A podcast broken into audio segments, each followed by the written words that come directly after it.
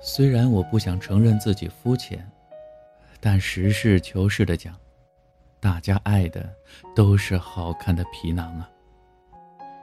无论一个人的内在有多好，若是没有一个漂亮的皮囊，别人凭什么要费时间了解你？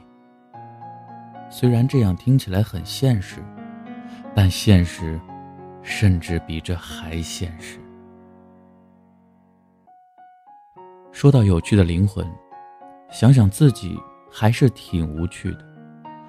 我并不是一个会讨人欢心的人，一直觉得自己太单调无聊，永远不会找话题跟人聊天，永远是最先冷场的那一个。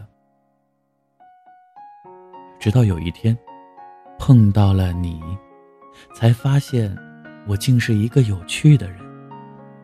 我们有说不完的话题，聊不完的事。